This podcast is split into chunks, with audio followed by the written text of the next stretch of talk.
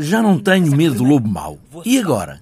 Que olhos grandes são esses? Que boca tão grande? Que orelhas tão grandes? Uau, tens cá umas orelhas.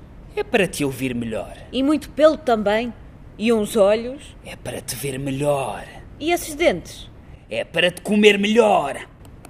Não, Não? Não, cheiras mal da boca. Catarina Requeijo, que encena esta ideia, recriou o medo do lobo. É preciso ter medo do lobo, é preciso reabilitar esses medos.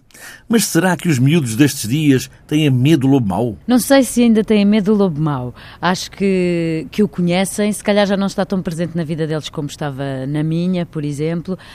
Mas acho que hoje em dia se tem mais medo de falar do medo e de coisas assustadoras. Portanto, resolvemos ir buscar este tema porque ele é estruturante na formação de qualquer pessoa, mas eh, dar-lhe a volta e pôr em palco um lobo que se calhar já não é assim tão mau eh, e que se cruza com uma menina que talvez até seja um bocadinho má, que anda à procura do medo porque acha que viver sem medo é uma grande seca. É, acho que sim, não sei.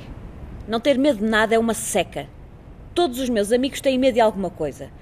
O Pedro tem um pavor enorme de baratas, a Lúcia tem terror de fantasmas azuis, a Matilde tem pânico de trovões.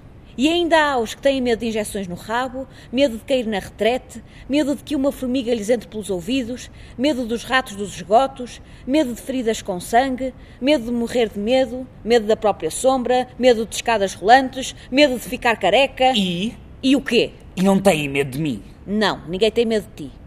Têm outros medos. O lobo, entretanto, já tem uma idade quase de avô, 70 e tal, e tudo mudou. O mundo é outro, mas os medos continuam iguais aos de sempre. Catarina Requeijo vai ainda mais longe. Eu acho que é preciso ter medo, mas, mas isto é a minha opinião pessoal. Uh, sem medo não, não crescemos. Se não tivermos nada para enfrentar, ficamos sempre na mesma. Portanto, acho que ter medo é bom. Todos se foram habituando a mim. E eu a eles. Os três porquinhos compraram ventoinhas gigantes na loja das ventoinhas gigantes da aldeia e vieram para aqui soprar-me a casa. Deixaram-me tudo de pantanas. E os sete cabritinhos organizaram uma festa surpresa quando eu fiz 70 anos. É assim a minha vida agora. Não tenham medo de ter medo. Este lobo mau, muitas vezes, já tem medo de não conseguir meter medo às meninas com casacos vermelhos.